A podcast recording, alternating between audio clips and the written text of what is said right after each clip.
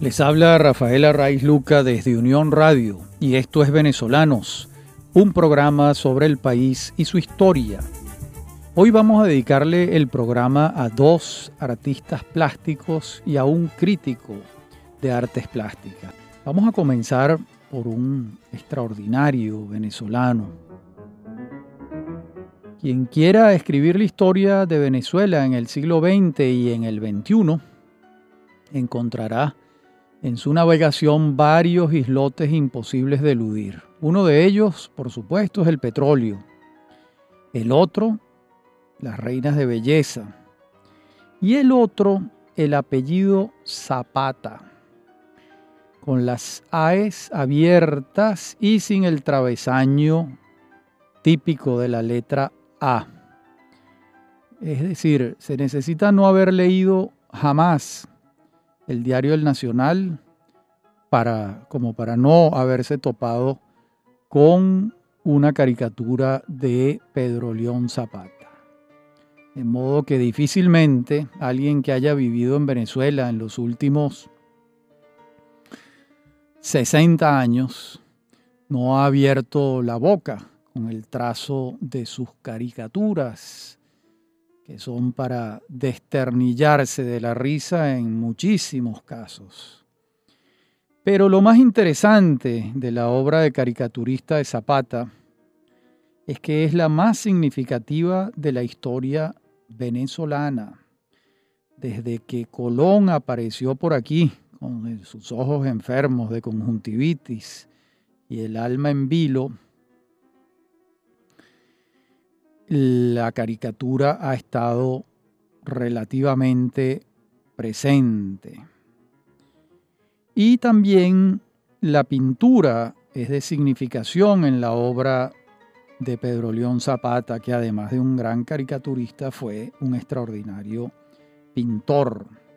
Y por supuesto su caricatura puede ser tenida también, además de, de un hecho plástico, es un hecho periodístico porque esas caricaturas tenían un texto en los que Pedro León Zapata editorializaba, opinaba, signado por la brevedad, por lo económico, por ese destello maravilloso que es el ingenio y el humor. Porque en esto del humor, ¿quién superaba a Zapata? Bueno, nada de lo que hace Pedro León Zapata, de lo que hacía Pedro León Zapata, es fruto de un don unívoco. Y digamos que en poquísimos creadores se da un talento que vamos a llamar ecuménico. El talento de Zapata era ecuménico y Zapata era tachirense. Además, es un dato que no podemos pasar por debajo de la mesa porque se trata de uno de los gentilicios venezolanos de mayor importancia. En toda su obra podemos afirmar que respira un humanista, un lector, un ser dominado por un deseo polimorfo, que además es la fuente de uno de los mayores placeres que el hombre experimenta, el placer de aprender. Zapata experimentaba ese gran placer de aprender. Este goce que encuentra acicate en la curiosidad es una de las causas que ha llevado a Zapata a hacerse de una cultura desproporcionada, absurda, en un país donde el conocimiento y la decisión de darle paz a la curiosidad que lo provoca no es que valgan demasiado si se le compara con lo que vale el poder en Venezuela. El conocimiento vale menos. Y eso, el conocimiento era una de las fuentes principales del deseo de Pedro León Zapata. De allí que podamos afirmar que Zapata es una rara avis. Si pensamos en su excepcional obra de pintor, de humorista, de caricaturista y de periodista, entenderemos que ella no es lo que es por lo que sea, sino porque al trascender sus oficios lo lleva a ser un diestro oficiante.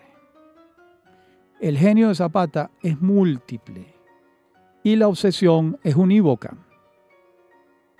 A Zapata lo dominaba un genio feraz, fértil y además era muy obsesivo.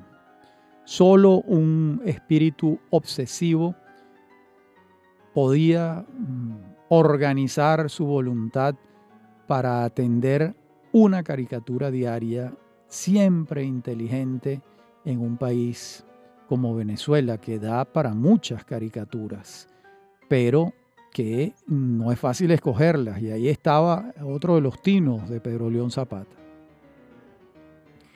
De modo que solo un obsesivo se levanta todas las mañanas a interpretar el mundo en pocos trazos y palabras, sin acercarse ni un milímetro al precipicio de su propia retórica.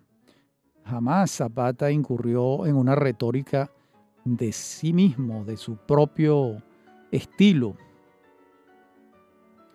De allí que eh, podemos también afirmar que Zapata no era una sola persona, era una multitud que hablaba a través de él. Pues no habría manera de que los venezolanos tuviésemos entre nosotros un ser tan proteico, tan centáurico, tan exasperantemente inteligente como Pedro León Zapata. Pero bueno, ¿quién no ha pensado en Zapata cuando alguien pregunta por un titular absoluto de la inteligencia? Por supuesto, todos hemos pensado en él. Y sin embargo, lo que celebramos, además de la inteligencia de Zapata, es su talento. Y que su talento no sea único, ni estático, ni duro, ni severo, sino que es más bien como, como un pez, un pez en el agua. Esa es una hermosa imagen para definir el talento de Pedro León Zapata. Por supuesto que la sorpresa es uno de los elementos esenciales de su obra en la caricatura, pero esa no es el único factor Zapata es algo más que un hombre que produce sorpresas, es un, hombre que produce también belleza y asombro. El asombro quizás defina mejor que la sorpresa lo que Zapata lograba todas las mañanas con sus caricaturas y nos hacía sonreír a todos. Por supuesto, la rapidez era una de las virtudes de Pedro León Zapata, la rapidez en el trazo, para que ese destello de humor que él estaba construyendo a partir de unos datos de la realidad pudiese llegar al papel con un trazo rápido y definitorio, porque de eso se trata eh, la caricatura. Pero también hay algo interesante y es que las veces que uno vio a Pedro León Zapata de maestro de ceremonias en una subasta, por ejemplo, o dando un discurso, disertando frente a una audiencia que estaba embelesada con el fuego de sus humores, y bastaba verlo en esas funciones para darse cuenta que la velocidad estaba con él. No trastabillaba ni un segundo Pedro León Zapata. Era preciso, rápido, un humor de alta velocidad. Y allí podemos decir que esa velocidad estaba en su ingenio verbal y en su mano de dibujante y en su mano de pintor también. Y también estaba cuando hablaba, porque esto no lo podemos pasar por alto. Y es que Pedro León Zapata hablaba maravillosamente. Verbalizaba un castellano exacto, medido, rico, y lo pronunciaba con un gozo que parecía un cantante que iba dominando el retumbar de las cuerdas vocales y venciendo las exigencias de los tímpanos más severos. Los discursos de Zapata, los juegos verbales de Zapata, eran verdaderas canciones. Incluso yo diría que eran homenajes al mejor español, al español mejor pronunciado, con los giros etimológicos más sorprendentes, con la mayor belleza. Había un regusto. Uno lo oía hablar a él y uno experimentaba el placer que él estaba sintiendo al hablar. Ahí había un gozo, un gozo casi erótico en, los momentos en que Zapata hablaba. Y bueno, oír hablar el castellano a Pedro León Zapata era advertir cómo disertaba un hombre fascinado por las delicias del lenguaje, por sus combinaciones, por la alegría de las frases largas, por los yatos, las oraciones parentesimales, las ramas, las subramas, las cabriolas, se metía por vericuetos y sin embargo llegaba otra vez al río principal. Se perdía en una cantidad de caños en ese delta mental que era la cabeza de Pedro León Zapata y de pronto regresaba al río principal como si fuese un mago extraordinario y la audiencia eh, entraba también en ese río y se daba cuenta de la vuelta que había dado Pedro León por una cantidad de caños para terminar allí otra vez en el río Central. En la próxima parte del programa continuamos con Pedro León Zapata. Ya regresamos.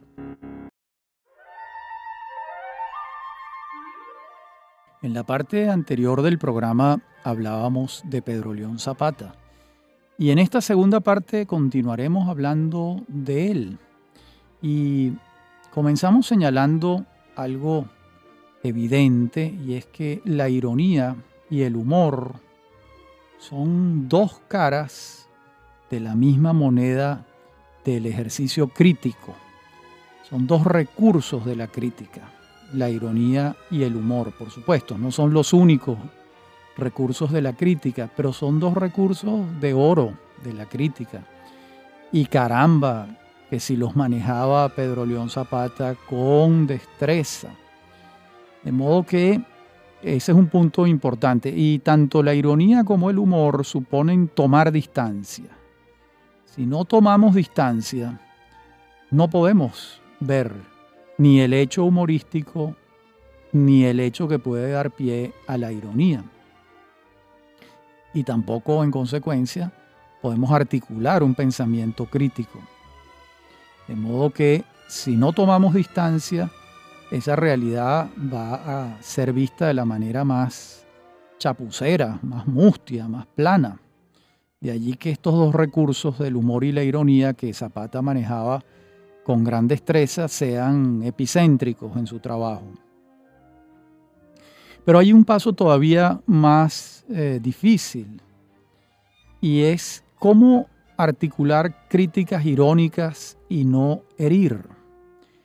Esto es todavía más difícil porque la crítica irónica fácilmente cae en la descalificación y allí pierde fuerza. ¿Cómo hacer crítica irónica y no herir? ¿Cómo hacer humor y no burlarse? Esto no es nada fácil. El precipicio de la crítica irónica es la herida y el barranco del humor es la burla. Y sin embargo Zapata sorteaba esto todas las mañanas con sus caricaturas, porque allí había equilibrio y ponderación sin dejar de ejercer la crítica irónica y el humor.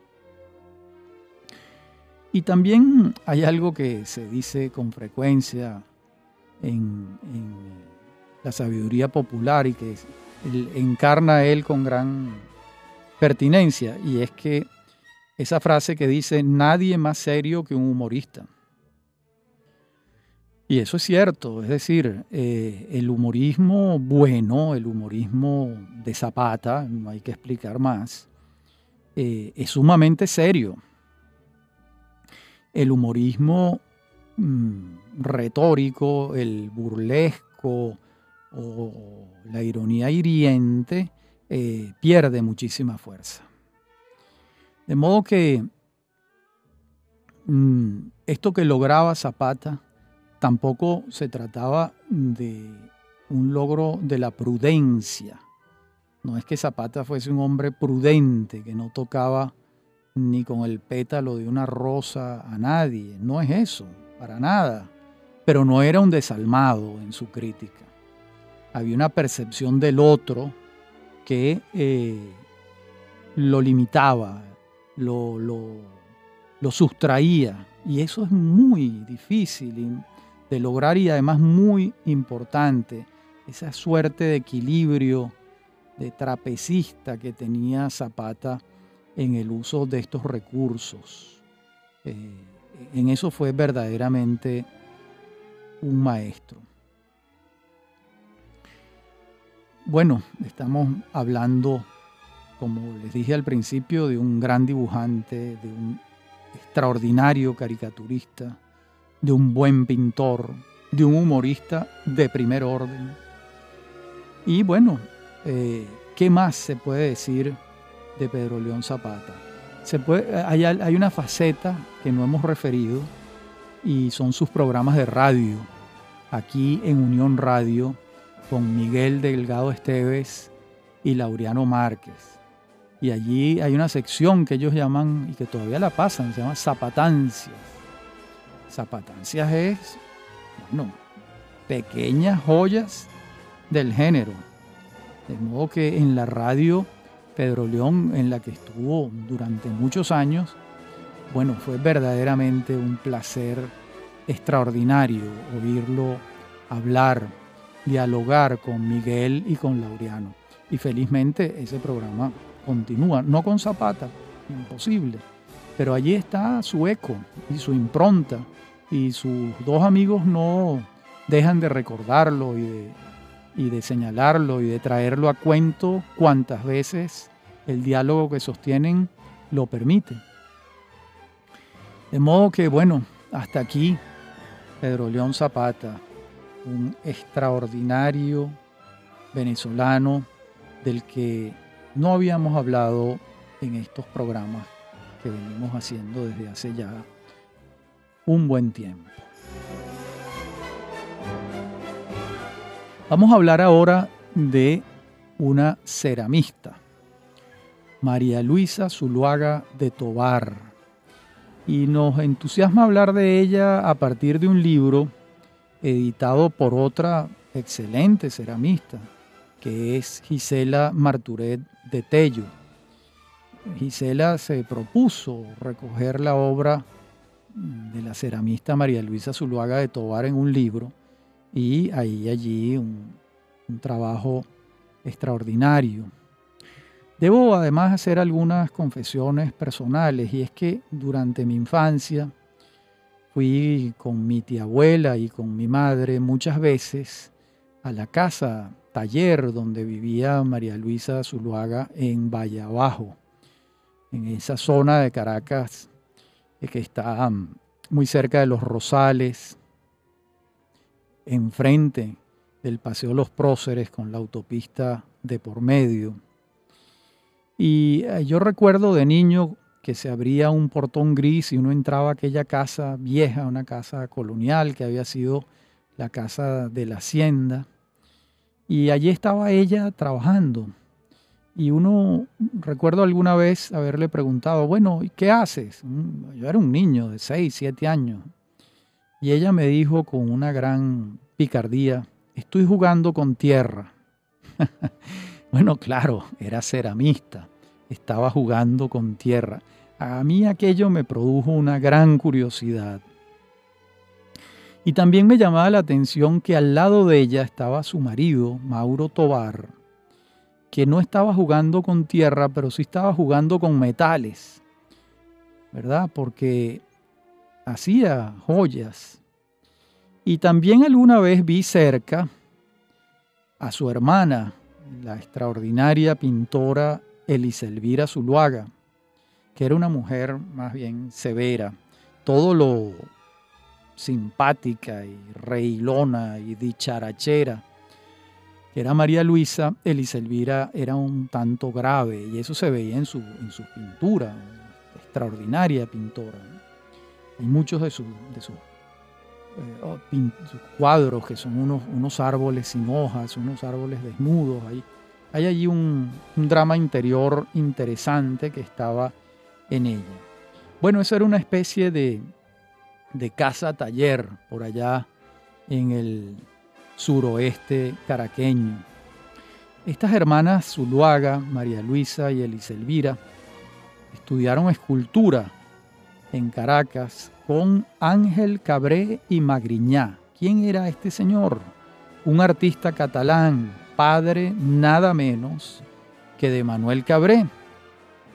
¿Y quién trajo a Ángel Cabré y Magriñá a Venezuela? Joaquín Crespo. Lo trajo para que trabajara aquí. Y luego, después de haber estudiado con él, en 1939 María Luisa Zuluaga estudió cerámica en Nueva York y su taller es instalado allí en Valle Abajo cuando ella regresa de haber estudiado cerámica en 1941. Y allí estuvo ella trabajando sin cesar hasta el día de su muerte en 1992, cuando tenía 90 años. De modo que pasó María Luisa medio siglo jugando con tierra, como decía ella. Pero hay que añadir que esa tierra, si después no entraba en el horno y se controlaba el fuego del horno, esa tierra no pasaba de ser tierra. De modo que ahí estaba la magia de la cerámica. Que yo veía, vi de niño, absorto, fascinado con, con aquella alquimia que había en esa casa. Ese libro del que venimos hablando tiene un texto de María Fernanda Palacios, bellísimo. María Fernanda Palacios, como todos sabemos, es una de nuestras grandes ensayistas, una profesora adorada por sus alumnos y una poeta poco conocida pero muy interesante, con una obra muy interesante. En ese libro también hay análisis de María Eugenia Mieriterán y de Ernesto J. Guevara. Y también una entrevista que sostuvo Yolanda Pantin, la poeta, con esta artista en el año 1990. Y también en este libro hay una foto del extraordinario retratista venezolano Vasco Cinetar Gabaldón. En la próxima parte del programa continuamos con esta extraordinaria ceramista venezolana María Luisa Zuluaga de Tobar. Ya regresamos.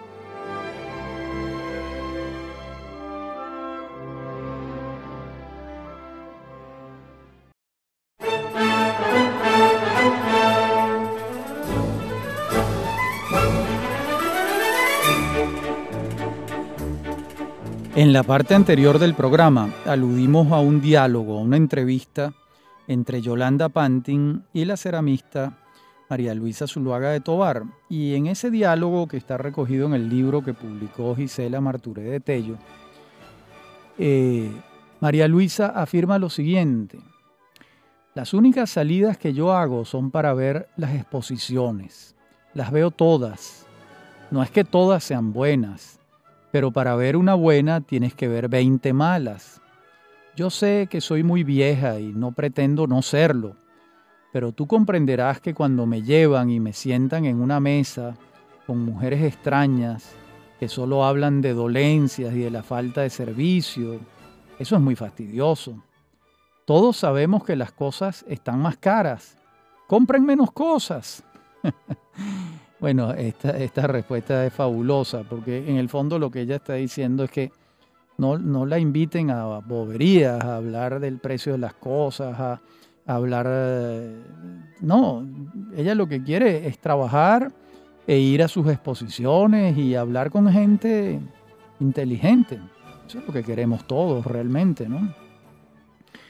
De modo que, bueno, Pero fíjense, mm, no puede quedar la impresión de que ella estaba ahí encerrada, sola en su trabajo, aunque esto es en alguna medida cierto, pero también había gente allí. Estaba su esposo que trabajaba al lado de ella, estaba su familia, habían muchas visitas. Y ella se propuso hacer algo muy simpático, y es que toda persona de importancia, escritor, eh, músico, eh, mandatarios extranjeros, lo que sea, que pasaba por Venezuela, ella se acercaba, buscaba la manera de acercarse a donde estuviese esa persona y le pedía que firmara en un sitio eh, y esa firma ella después la llevaba a un plato, que era el plato, por decir algo, el plato Pablo Picasso. Y ese plato tenía la firma de él porque ella lo había recogido. Esa colección de platos de María Luisa Zuluaga es legendaria. Y bueno, hay que señalar que además de su obra, su obra como ceramista, también era obra suya su vida esa vida en Valle Abajo, en ese espacio sereno, austero, sostenido por el sentido común, ese espacio donde aquella mujer sonriente lograba esa alquimia de transformar los elementos primarios en otra cosa. Eso que a mí me fascinó aquella vez de niño cuando la vi haciendo aquellas maravillas que para mí eran actos de magia y para ella era jugar con tierra. Y eso fue, dentro de su humildad, lo que María Luisa Zuluaga de Tobar dijo que hizo toda la vida, jugar con tierra. Caramba, pero qué belleza de cosas hizo en ese juego con tierra. Bien, veamos ahora algo sobre el crítico de artes plásticas que dijimos al principio que íbamos a trabajar y no dijimos de quién se trataba. Me refiero a Juan Carlos Palenzuela. Juan Carlos Palenzuela, ¿verdad? Eh, se propuso en los últimos años de su vida hacer unos libros de historia panorámica de las artes plásticas venezolanas que están muy bien hechos Valenzuela era historiador, graduado en la Universidad Central de Venezuela. Hay uno de esos libros que se titula Arte en Venezuela, 1838-1958, un libro que fue auspiciado por la Fundación Banco Industrial de Venezuela y que es un libro que es un aporte eh, de la mayor importancia y que se inscribe en una escueta reducida tradición de libros, de estudios, de investigaciones, de historias de la pintura en Venezuela. Por supuesto, allí el, pionero, eh, el, de mayor importancia por su labor fundacional fue Alfredo Bulton, con sus tres tomos, ¿verdad? De la historia de la pintura en Venezuela. El tomo 1, época colonial, el tomo 2, época nacional, y el tomo 3, época contemporánea. Antes, en el siglo XIX, publicó el general Ramón de la Plaza sus ensayos sobre el arte en Venezuela. Y en el siglo XX contamos con el libro de José Nucete Sardi, Notas sobre la pintura y escultura en Venezuela, un libro de 1940. Y por supuesto el libro canónico, clásico de Enrique Planchard, que se titula La pintura en Venezuela, que es de 1956. Pero se necesitó que pasara un tiempo para que alguien emprendiera una visión global, una visión completa, y eso fue lo que hizo eh, Palenzuela con este aporte tan importante de arte en Venezuela 1838-1958. Allí eh, desde que uno abre el libro está la firma del Acta de la Independencia de Juan Lovera. Más adelante aparecen los colorritmos de Alejandro Otero. También está Autorretrato con muñecas de Armando Reverón. Y en el preámbulo el autor reconoce y rinde homenaje a Alfredo Bulton y a Carlos Duarte. por sus estudios acerca del arte nacional en el siglo XVIII.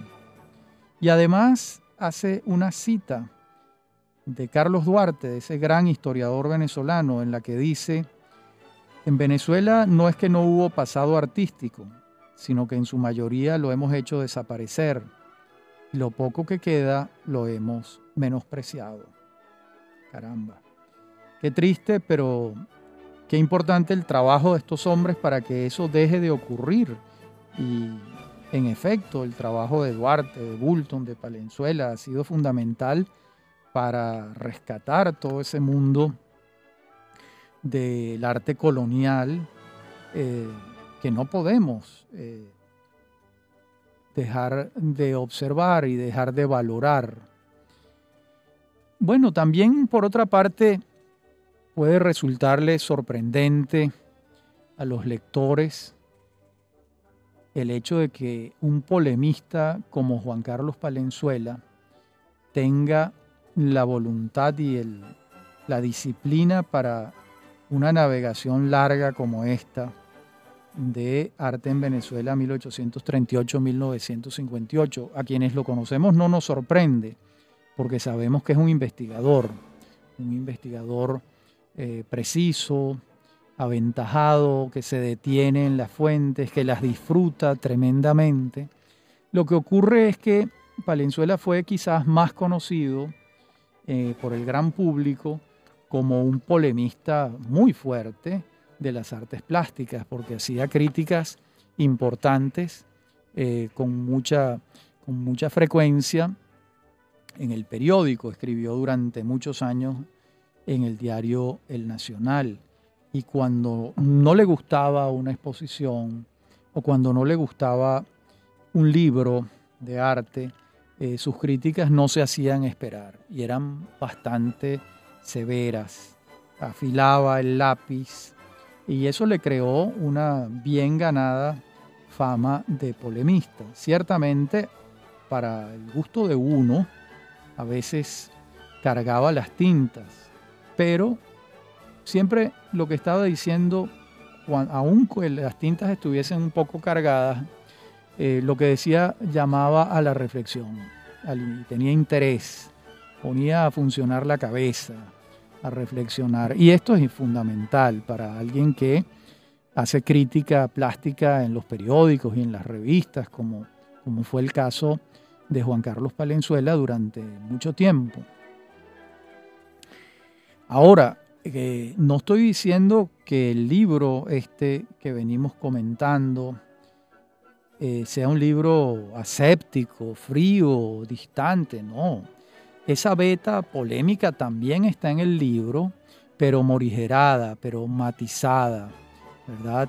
Allí está, él no puede, no podía evitarlo, pero en el libro estaba más decantado por el tiempo, que en la crítica en los periódicos estaba más asignada, ¿verdad? Eh, por la fugacidad y muy probablemente de muchas de las críticas que él hizo quizás tiempo después se arrepintió o no se arrepintió del todo, sino que las hubiera dicho de otras maneras.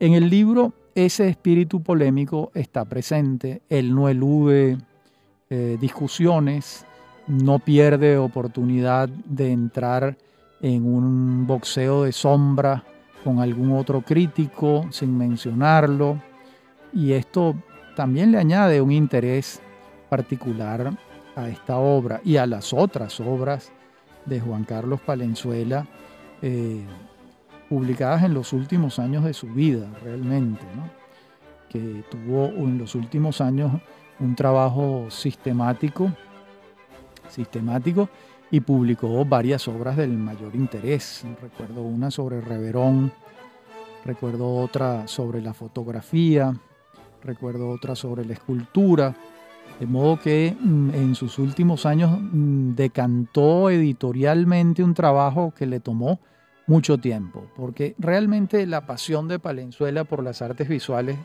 se manifestó desde adolescente.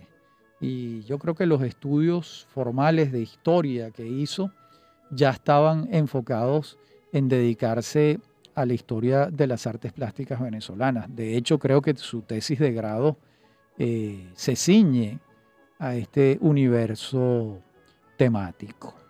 De modo que su, esta obra y las otras mm, son historias críticas, no son historias asépticas. En ese sentido podemos decir que son unas historias modernas.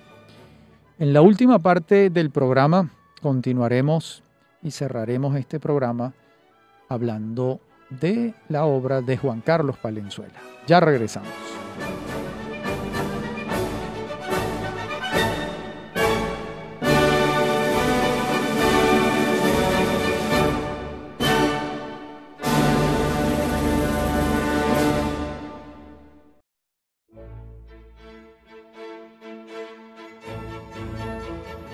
Hablábamos en la parte anterior del programa de Juan Carlos Palenzuela, ese excepcional crítico de artes visuales venezolano. Y veníamos hablando de su instrumental crítico, de cómo abordaba el tema de la historia de las artes plásticas desde una perspectiva crítica. Por supuesto, de ninguna manera en una investigación como esta, eh, Palenzuela condescendió con la arbitrariedad. Lo que decía estaba sustentado, por más que lo que estuviese diciendo a algunos pudiese no gustarles.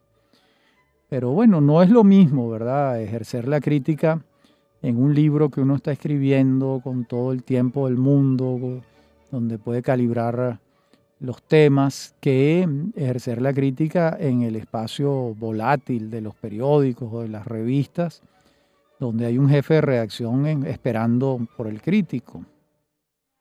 De allí que el lector va a encontrar en esas páginas de los libros últimos de Palenzuela unas afirmaciones razonadas, más sopesadas, ¿verdad?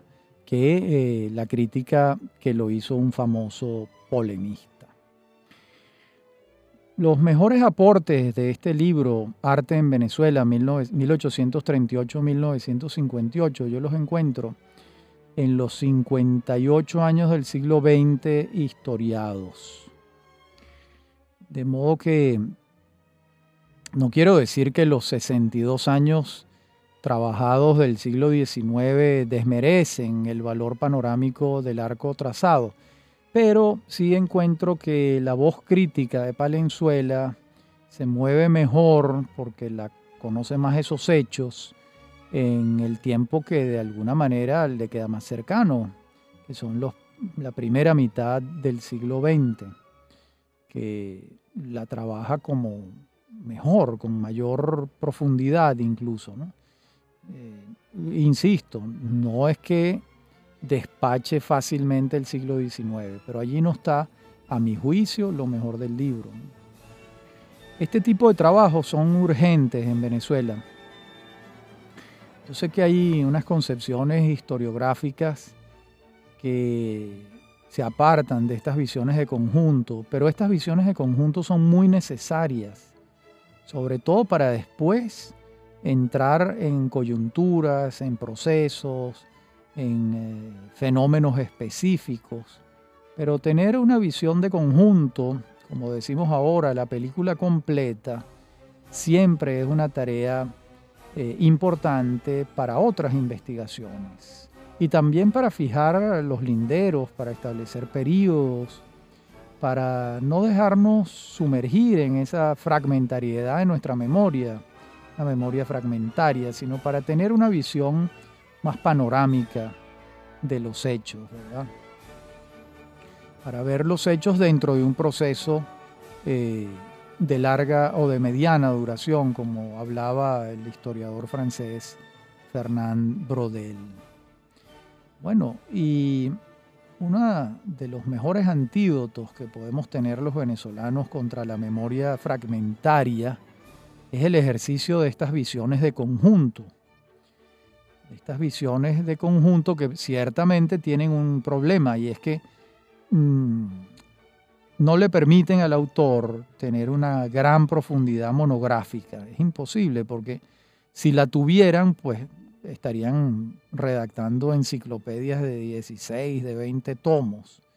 Entonces, la visión de conjunto, de alguna manera, se sacrifica la profundidad en determinados eh, creadores o fenómenos, etcétera, pero, eh, digamos, también es necesario tener esa visión de conjunto. De modo que, bueno, también recordemos que toda historia es una versión de la historia. Por eso los historiadores ingleses suelen sabiamente subtitular las historias que escriben con un artículo que las singulariza. ellos escriben historia del arte en Venezuela, ellos colocan una historia del arte en Venezuela para al singularizarlas, la están también relativizando. Es decir, es la versión de ellos de la historia del arte en Venezuela. Esto es, a mi juicio, un ejercicio de la humildad muy interesante, muy importante, en el que felizmente incurren muchos historiadores anglosajones, no solo los ingleses, también los norteamericanos. En el mundo de habla hispana no solemos hacer esto y deberíamos, deberíamos, porque es, más humilde y relativiza más el trabajo. Es decir, eh, el arte en Venezuela visto por Juan Carlos Palenzuela. Entre otras cosas, ojalá existieran muchas historias del arte en Venezuela de distintos autores y uno pudiese darse el gusto de cotejar las distintas versiones. Eh, no son abundantes. Hablamos al principio de los trabajos de Bulton, de Enrique Planchard, de Nucete Sardi, en el siglo XIX del general Ramón de la Plaza y del trabajo de Juan Carlos Valenzuela. Hasta aquí nuestro programa de hoy, donde hemos pasado revista a tres venezolanos con fabulosos aportes. Pedro León Zapata, un hombre ecuménico, María Luisa Zuluaga de Tobar y Juan Carlos Palenzuela, un crítico de arte incisivo. Habló para ustedes Rafael Arraiz Luca y esto es Venezolanos, un programa sobre el país y su historia. Me acompañan en la producción Inmaculada Sebastiano y Fernando Camacho. Y en la dirección técnica, Fernando Camacho. Y a mí me consiguen en mi correo electrónico, rafaelarraiz.hotmail.com y en Twitter, arroba Como siempre, ha sido un gusto hablar para ustedes. Hasta nuestro próximo encuentro.